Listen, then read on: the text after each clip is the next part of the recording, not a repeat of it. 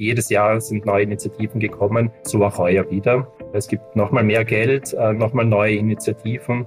Also zumindest der Pfad stimmt. Prinzipiell muss man vorausschicken, dass Klimaschutz einer der Bereiche ist, ähm, der im föderalen Österreich auch besonders zersplittert ist. Also jede Gebietskörperschaft macht ein bisschen das eigene Ding. Das ist auch so die große Kritik unsererseits, ähm, dass eine abgestimmte ähm, Strategie fehlt. Tauwetter, der Profilpodcast zur Klimakrise. Diese Folge wird unterstützt von der Raiffeisenbank International. Das Thema Nachhaltigkeit ist ja in aller Munde. Es reicht aber nicht nur davon zu sprechen, es braucht auch konkrete Handlungen.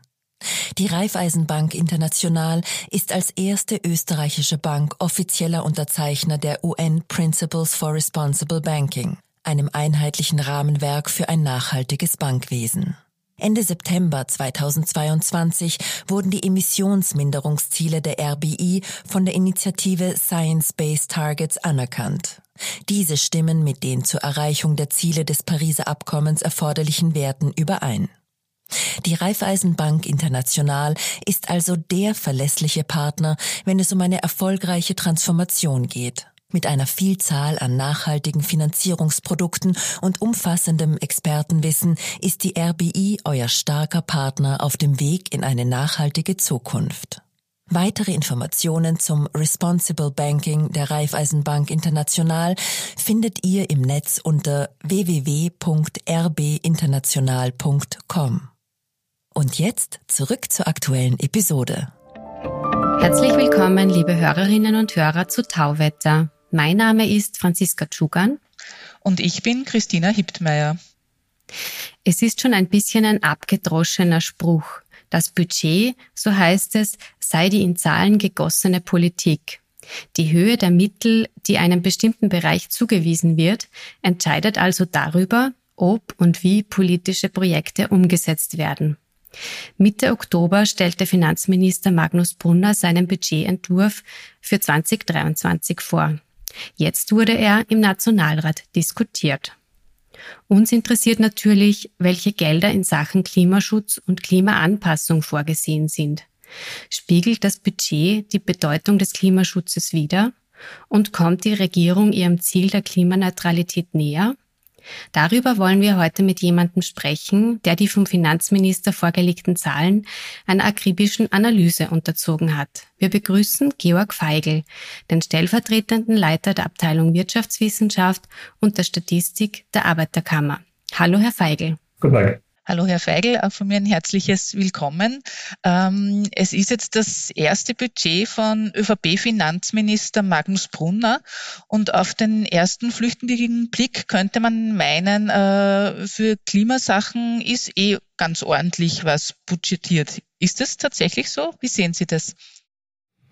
Äh, ja, das sehen auch wir so. Es ist tatsächlich so. Ähm, das Budget ist geprägt in dem Sinne von Kontinuität, äh, weil was man gesehen hat äh, mit dem Regierungswechsel ist jedes Jahr ähm, das Budget für Klimaschutz deutlich aufgestockt worden. Und zwar quer durch die Bank.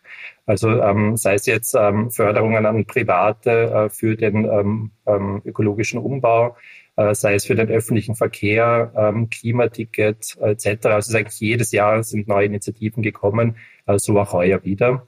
Äh, es gibt nochmal mehr Geld, äh, nochmal neue Initiativen.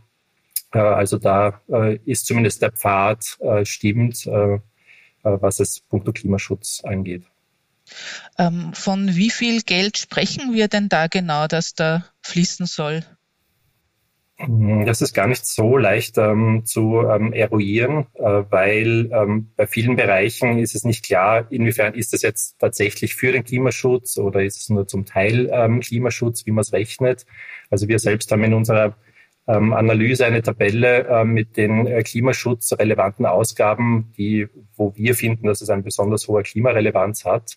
Äh, und hier kommen wir ähm, auf äh, über sieben Milliarden Euro äh, im kommenden Jahr. Äh, zum Vergleich, wenn man sich 2021 anschaut, ähm, hier sind es viereinhalb Milliarden, ähm, die dann tatsächlich in diesen Ausgabenbereichen geflossen sind. Also eine sehr deutliche Steigerung im nächsten Jahr gegenüber dem letzt verfügbaren Erfolg 21. Ähm, wenn wir das uns vielleicht ein bisschen genauer anschauen, die Kollegin hat schon gesagt, äh, das Budget ist das in, in, in Zahlen gegossene Politik. Ähm, was sind denn dann hier im Bereich Klima so die größten Posten? Also worauf legt die Regierung so das, das größte Augenmerk? Was ist ihr da wichtig? Also äh, prinzipiell muss man vorausschicken, ähm, dass ähm, Klimaschutz einer der Bereiche ist, ähm, der im föderalen Österreich auch besonders zersplittert ist. Also jede Gebietskörperschaft macht ein bisschen das eigene Ding. Das ist auch so die große Kritik unsererseits, dass eine abgestimmte Strategie fehlt. Also wir würden uns wünschen, dass es eine Transformationsstrategie gibt und dann sowohl private als auch die öffentlichen Haushalte äh, dieser dann äh, folgen. So eine ist nicht erkennbar. Und damit ist es halt zersplittert. Ähm, auf öffentlicher, ähm, also auf Ebene des Bundes, ähm, ist es vor allem der Verkehrsbereich, ähm, der ein, eine Bundesagenda ist und damit auch der ähm, größte Ausgabenposten, ähm, der hiervon anfällt. Also das sind vor allem der Ausbau, ähm, der Bahnausbau der ÖBB, ähm, aber auch der Privatbahnen, ein bisschen ähm, Regionalbahnen, U-Bahn-Ausbau, also all dieser ähm, schienengebundene Verkehr ist im Wesentlichen Aufgabe des Bundes, zum Teil auch der Länder, aber vor allem den Bund. Das äh, spiegelt sich auch im Budget wieder, ähm, dass ähm, äh, circa vier Milliarden mittlerweile an Zahlungen an die ÖBB gehen für die Verbesserung ähm, der Verkehrsleistung. Das ist der größte Brocken. Der andere Teil, und das ist der, der auch am stärksten wächst in den letzten Jahren, ist die private Förderung, also da auch breit durch die Bank, seien es Forschungsinstitutionen, Unternehmen, ähm, private Haushalte. Und hier sieht man den Trend, gerade mit dem aktuellen Budget, dass jetzt der neue Schwerpunkt auf die Unternehmen gelegt wird. Also da, wo es am meisten Ausweitungen gegeben hat, ist im Unternehmensbereich, äh, wobei es hier zu einer Ausweitung über mehrere Jahre kommt. Man startet relativ gering und die, glaube ich, in den Medien kolportierten 5,7 Milliarden bis 2030 ähm, äh, starten 2023 noch relativ gering, wachsen dann allerdings über den Zeithorizont ähm, an. Und das ist auch ein weiteres Problem, das wir sehen im Budget, äh, dass da halt eine Unverhältnismäßigkeit gibt. Bei Unternehmen wird es bis 2030 im Milliardenbereich gefördert. Zum Beispiel bei den Gemeinden, Städte und Gemeinden, die eine besonders große Rolle ähm, hätten für den ökologischen Umbau. Ähm, dort gibt es einmalig äh, 500 Millionen Euro, was sehr, sehr positiv ist. Aber es verpufft insofern, als dass es die Anschlussfinanzierung nicht gibt. Äh, und genau die wäre allerdings wichtig, um tatsächlich äh, kontinuierlich auszubauen, äh, um Kapazitäten in den Unternehmen ähm, aufzubauen, äh, um da, damit es nicht nur um die Preise geht, sondern dass sich tatsächlich etwas verändert. Finanzminister Brunner hat bei den Städten und Gemeinden kürzlich nachgebessert und insgesamt eine Milliarde versprochen. Wie sehr hilft denn das weiter? Ähm, das hilft ähm, deutlich weiter, äh, weil die Gemeinden haben ein Finanzierungsproblem äh, mittelfristig, weil sehr viele an Einnahmen verloren gegangen sind. Es ist allerdings so, dass die Ausweitung von 500 Millionen auf eine Milliarde ähm, insofern schwierig ist äh, in Bezug auf die grünen Investitionen, weil es keine grünen Investitionen sind, sondern ein sehr breiter Investitionsbegriff hier. Und die Ausweitung ist zwar positiv im Sinne der Investitionen, allerdings nur bedingt im Sinne der grünen Investitionen. Zur langfristigen Planung trägt das aber nichts bei, oder? Äh, nein, also es ist eine, wieder eine einmalige Ausweitung ähm, auf das Jahr jetzt 2024, äh, beziehungsweise mit Restpositionen wird es bis 2025 gehen. Aber was es bräuchte, ähm, ist eine mittelfristige äh, Perspektive. Man hat bei den Unternehmensförderungen bis 2030 jetzt einen Planungshorizont mit Mitteln, wo die Unternehmen tatsächlich planen können, äh, überlegen können, was gibt's für Projekte in ihren Betrieben, was können sie machen äh, zur Dekarbonisierung. Ähm, auf äh, Gemeindeebene gibt es das nicht, weil sehr vieles gerade der positiven Dinge äh, für die Dekarbonisierung hat eine gewisse Vorlaufzeit. Muss überlegt werden, äh, muss ähm, koordiniert werden zwischen den Gemeinden, auch ob genug Kapazitäten da sind.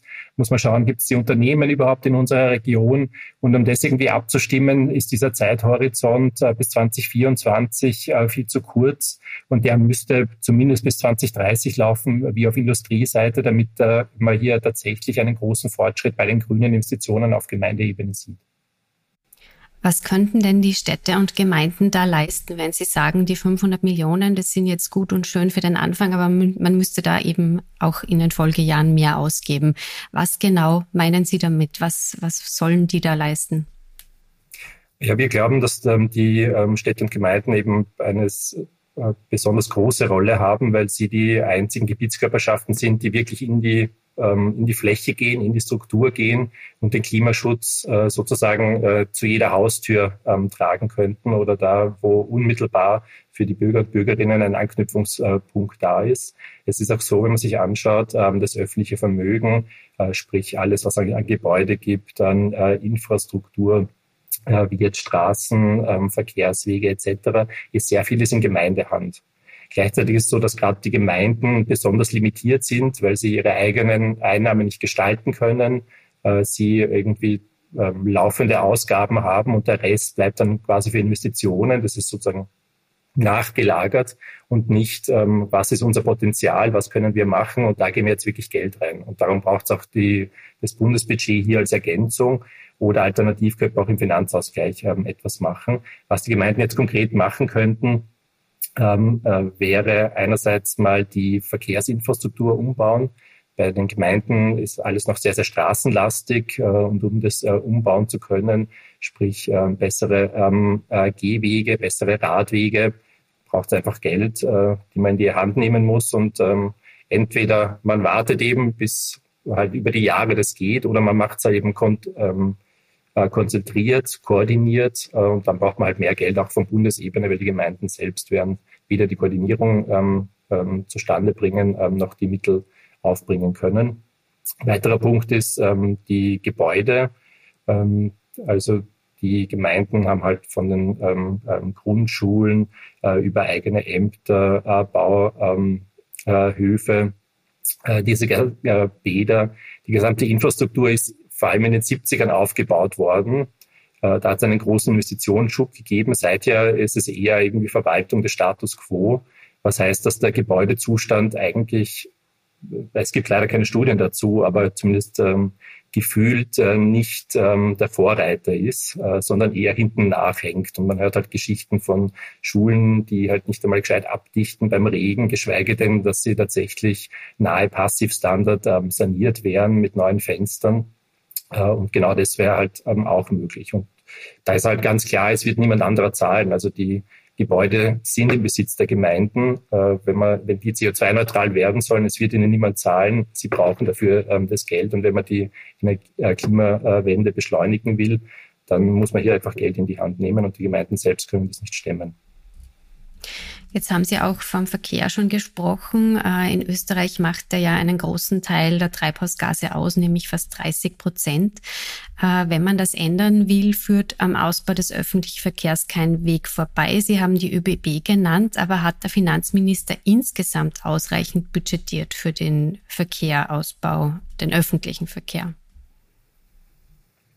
Ähm, insgesamt ähm, eigentlich nicht. Ähm, es ist auch hier sehr viel Kontinuität äh, drinnen und damit halt auch Kontinuität dort, wo es eher problematisch ist äh, und ähm, damit auch Kontinuität bei der Unterfinanzierung ähm, der Dinge, die besonders wichtig sind und wo es zu wenig passiert worden ist.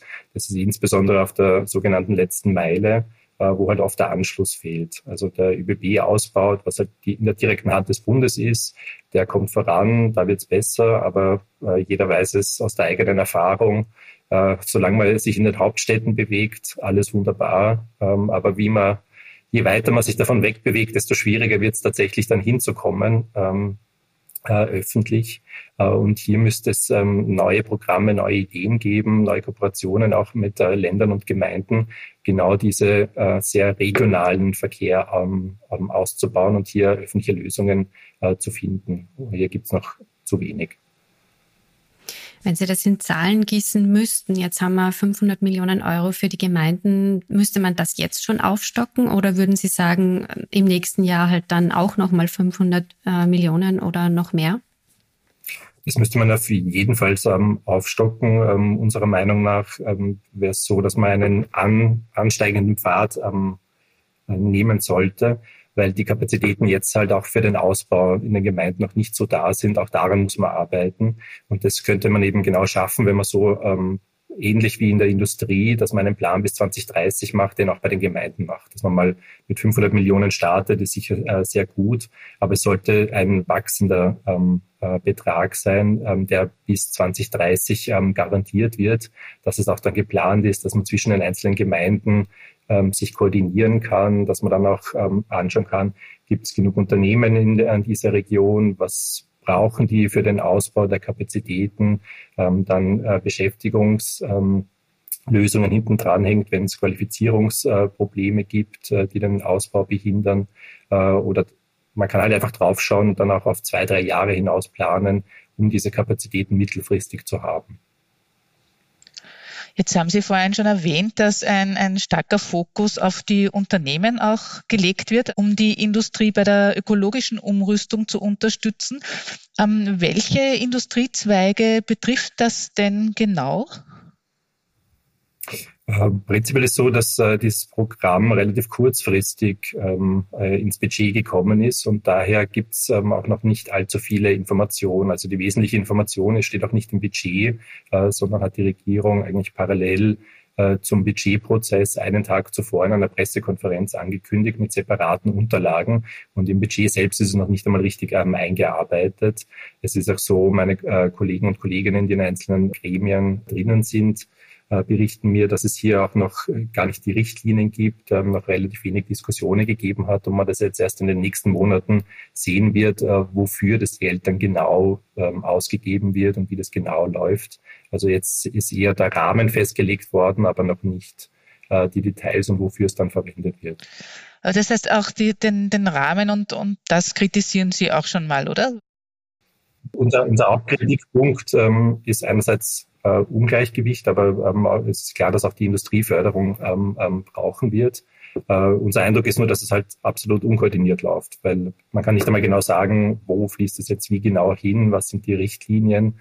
Uh, und unserer Meinung nach müsste es zuerst eine Strategie geben, wo will man hin, was ist die Rolle der Industrie. Dann müsste man auch mit den äh, Beschäftigten reden. Es braucht ja dann auch Beschäftigungspläne. Es wird nicht alles so weiterlaufen wie bisher. Was passiert hier? Was braucht es an Qualifikationen? Es müsste halt ein umfassender Plan sein und dann kann man die äh, Mittel geben. Aber so ist, ist unser Eindruck. Äh, es hat eine Wunschliste äh, gegeben von äh, Industrie äh, und äh, Wirtschaftskammer. Ähm, die ist jetzt mal erfüllt worden, aber es ist nicht eingebettet und daher ist es schwierig in der Bewertung und auch schwierig, ähm, dass es halt äh, so erfolgt, weil meistens, wenn Förderungen nicht gut aufgesetzt sind, äh, passiert es auch so, dass es sogenannte Mitnahmeeffekte sind. Sprich, es werden Dinge gefördert, die sowieso passiert wären und es gibt halt dann ein zusätzliches Körpergeld oder als Anreiz für die, die es tun. Aber die Förderung selber wäre eigentlich nicht notwendig gewesen, damit sie es überhaupt tun. Und das macht halt Förderungen ineffizient, weil halt, wenn man beispielsweise in den Gemeinden 300 Millionen fördert für den ähm, Ausbau der Energie, Umbau des Verkehrssystems, kommen 300 Millionen direkt an. Äh, bei den Unternehmen ist es dann unklar, weil wenn es ohnehin bereits die ähm, Dekarbonisierungspläne gibt, die dann halt mitfinanziert werden, kann es sein, dass sich an den Dekarbonisierungsplänen gar nichts ändert. Also eine der ähm, Fragen wäre, zuerst bräuchten auch Unternehmen mal Dekarbonisierungspläne, die müsste man anschauen und dann kann man es finanzieren. Aber man fängt äh, das Pferd hintenrum auf und fängt mal mit dem Geld an, was man hergibt und dann schaut man sich an, wie gießt man das in Pläne, wen fördert man genau. Und so ist die Gefahr, dass es hier zu ähm, Ineffizienzen kommt. Ja, ein bisschen äh, fühlt man sich da jetzt auch an die Corona-Hilfen erinnert, oder? Wo man auch ja das Problem der Überförderung übrigens amtlich bestätigt vom Rechnungshof äh, gesehen hat. Also Sie sehen dieses Problem oder diese Gefahr jetzt im aktuellen Budget offenbar auch. Äh, jedenfalls. Also die große Gefahr ist, dass da ähm, Förderungen ausgezahlt werden, äh, ohne dass klar ist, äh, wofür äh, und dass die Wirkung ähm, damit ähm, äußerst gering auch sein wird. Ähm, muss nicht sein, aber es besteht jedenfalls die klare Gefahr, weil eben all das noch nicht, durch, nicht durchdacht wirkt und dann eben äh, hinten rein die Förderung, die es dann tatsächlich braucht, weil man sich ähm, überlegt hat, äh, sondern zuerst einmal Förderung vergeben wird und dann schaut man irgendwie, was passiert. Aber es gibt eben keine äh, Pläne von den großen Unternehmen, die Dekarbonisierungspläne, die als Basis wäre. Äh, es gibt keine Einbindung ähm, der Beschäftigten, es gibt keine Einbindung äh, zu anderen Gebietskörperschaften oder auch zu Regionalplänen. äh, dass man sich in den Regionen stärker anschaut, ähm, dass es hier Transformationsstrategien auf regionaler Ebene gibt. Das ist zum Beispiel der deutsche Weg. Ähm, dort werden zunehmend äh, regionale Transformationsräte ähm, aufgebaut, die dann als zentrale Schnittstelle für die Dekarbonisierung der Industrie, aber auch anderer Player eingerichtet sind.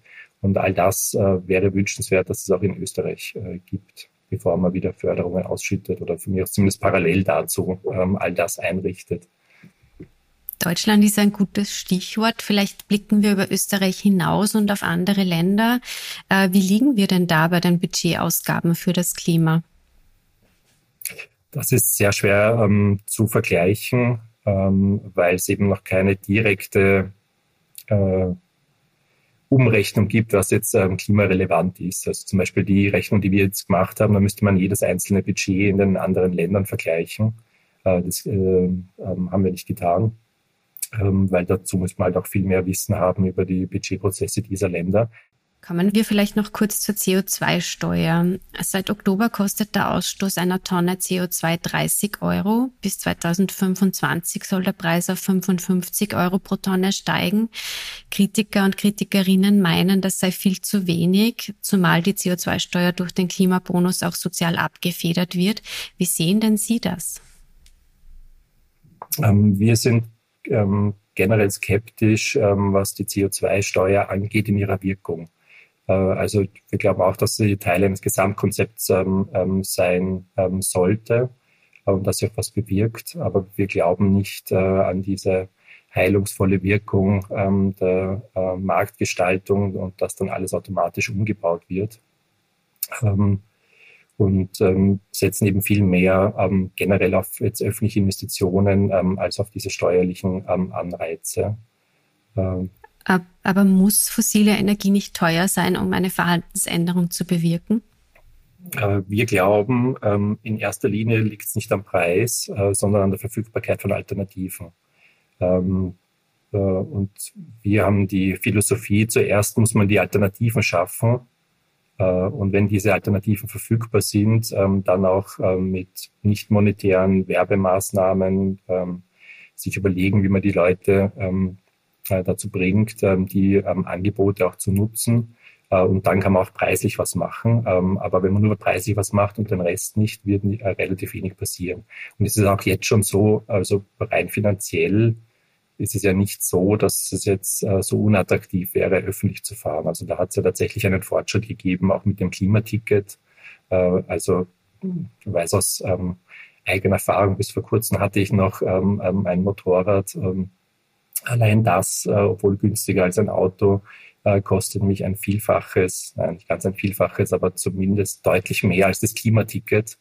Äh, und da fahre ich noch viel weniger, als ich jetzt dann mit der Bahn fahre und mit weiteren Strecken.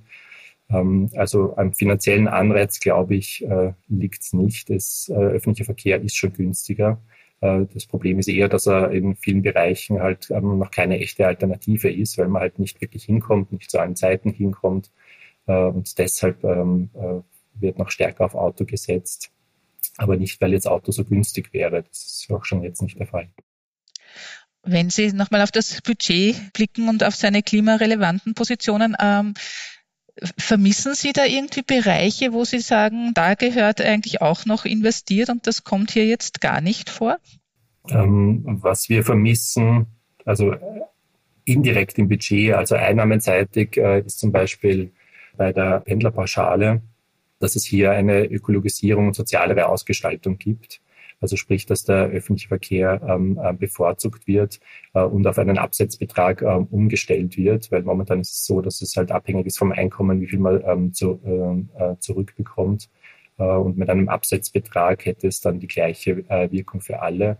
Und das wäre dann auch ein, ähm, ähm, ein Anreiz, dass es vor allem unten dann auch leichter ist, äh, mehr bringt, wenn man dann ähm, ähm, öffentlich ähm, fährt.